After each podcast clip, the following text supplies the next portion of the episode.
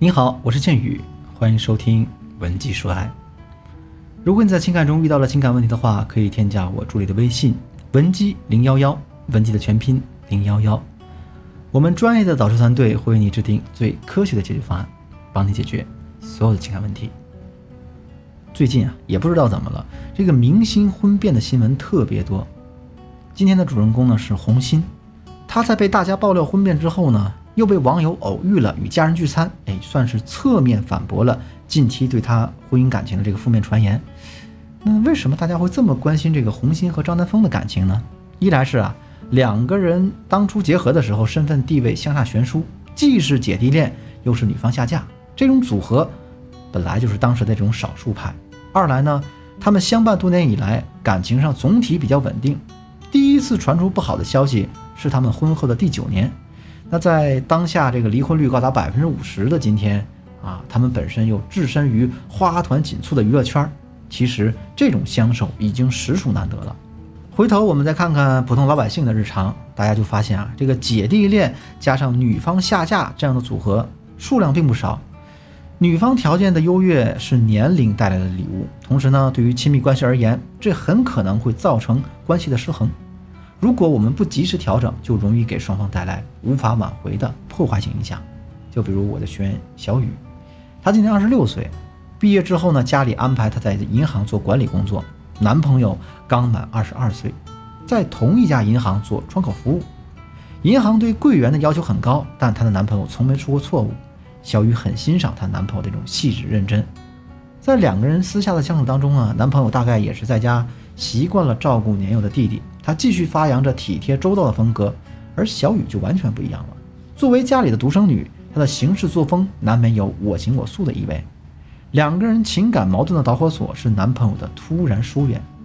那段时间呢，男朋友被借调到另一个银行工作，两个人第一次有了这么远的空间距离。小雨的工作比较清闲，没事呢就回家做做家务，等着男友下班。而男友呢，却总是以加班和回爸妈家为理由，最长有五天时间。都没和小雨见上一面，这对小雨来说落差太大了。她十分不了解为什么男朋友会变成这样呢？在连续逼问了对方三天之后，小雨得到答案：原来啊是男朋友的家人不同意他们在一起。理由很简单，小雨年龄又大，性格又强势，他们生怕自己家的孩子结了婚之后会吃亏。可是小雨并没有直接和对方家人接触过，他们对小雨的印象只能来源于男友的描述。由此可见，在男朋友的眼中，小雨已经是个什么样的形象了？让小雨无法理解的是，哎，两个人在一起的时候，男朋友从没有表现出对自己的反抗和回避。面对小雨的安排和计划，他从来都是高高兴兴的接受。怎么刚一换了工作的地方，就认为小雨强势自我了呢？那我就问小雨啊，呃，既然对方说你强势，他有没有举过哪些具体的事例呢？小雨说啊，我们银行系统里每个月都有考核，就是做题那种。他总是忘记考核，我时间呢又比较宽裕，我就顺手帮他完成了。他之前也说这样做不好啊，被发现了会怎样怎样。但是呢，我担心啊，他到时候真的因为忘了这个被扣工资，我觉得就不合适了。所以呢，基本上也没理会过他的反驳。大家看看，在这个事情上，其实这就是典型的老母亲心态，而这种心态在各种年龄差的姐弟恋当中是非常常见的。表面上看，小雨替对方操心，又身体力行地帮对方解决了实际问题，这是爱的表现呀。但实际上，时间一长，她的男友只会考虑：什么？你总是忽略我的意见呢？就好像你会因为你妈妈总让你穿秋裤而感到郁闷。如果说我这么讲大家还不好理解的话，那么我们把小雨和男友的情侣关系换掉一下，变成妈妈和孩子。妈妈总是自作主张的帮青春期的孩子打扫房间。但这个时候，孩子已经有了自己的小秘密，不希望妈妈独自一个人在自己房间待着，因此跟妈妈产生矛盾。对此，妈妈的说法是：“哎，我看你房间这么乱，我说了那么多次你都没动，我就帮你打扫打扫，又不要你动弹，我替你考虑，你还生气呢？”你想想，如果这件事情发生在你身上，你是不是也有一种被无视的窒息感呢？无论是小雨还是妈妈，他们语言上表达着爱和关心，但行为上透露着的却是自我。和对你的不信任。小雨的男朋友呢，三岁起就做了哥哥，他为了获得父母的肯定，始终努力扮演着疼爱弟弟的角色。时间一长，他就忘记了要为自己考虑。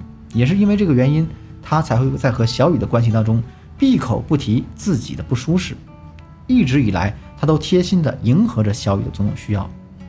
那么我分析到这儿，小雨就明白了男友的意思，他也逐渐的意识到自己在关系当中深藏着的不安。表面上看上去他很独立，但其实他也一直在努力，希望男友更依赖自己，这样他就不会再担心对方会离开他了。也是因为这个原因，小雨呢才会特别主动的去帮忙男友的大事小情。那小雨这样的情况该怎么解决呢？我给他两个办法。第一，话筒准备，就是说我们要确保对方有说话的机会。一个人自我强势的行为呢，往往根植于过去的各种经历，也涉及到两人相处的方方面面。对于小雨来说，这种情况下要完全依靠意识控制来完全改变，难度太大了。所以，他可以给自己设置一个提醒物品，利用这个小的切入口来落实自己的改变。这个具体做法是呢，当他在和对方讨论某件事儿的时候，先指定一个东西担当话筒的作用，只有拿到话筒的人。才可以说话。当一个人拿到话筒进行发言的时候，另一方不能插嘴和反驳，只需要做到认真聆听。那他说完之后呢，同时交接话筒，让另一方继续表达观点。这个话筒就像《盗梦空间》里的那个陀螺，只要看到陀螺还在旋转，男主人公就知道自己还在睡梦中。同样的，只要小雨看到话筒握在男友手中，他就会提醒啊，现在我是在倾听的身份，是倾听的时间。同时。也用这种方式强行推动男友进行自我表达。当彼此达成一个新的默契之后，这种沟通就会更加顺畅，关系也就会更加平等了。第二个技巧呢，叫做自我设限啊，也就是亲密关系的共同经营。小雨看上去全面掌控着这段关系，但实际上他只是在用掌控来对抗自己内心的不安，所以他必须意识到，这个关系啊是双方的关系。他不应该独自为这段关系负责，对方也是可以参与进来的。比如，他可以就某件想要分担的事情和男朋友去沟通，并且约定好两个人要定期复盘我们这段时间相处的情况。在讨论的时候呢，两个人可以说说这些话题。你看，我们的哪些相处状态已经发生了变化呢？对此，我们都是什么感受呢？哪些我们之前沟通过的内容没有得到落实？原因又是什么呢？从这一次的调整当中，我们汲取了哪些经验呢？这种主动提出要求的做法，能够帮助小雨突破她内心的防御，然后跟男友共同探讨，也能够引导男友投入更多时间和精力来关注两个人的亲密关系。当对方也跟着投入更多的时候，小雨的安全感就能得到进一步的巩固。这时间一长，双方都在大脑中构建起一个以解决问题为导向的思维模式之后。他们就能在出现问题时，下意识的主动寻找解决方案，而不是再回到以前的那种旧的相处循环当中。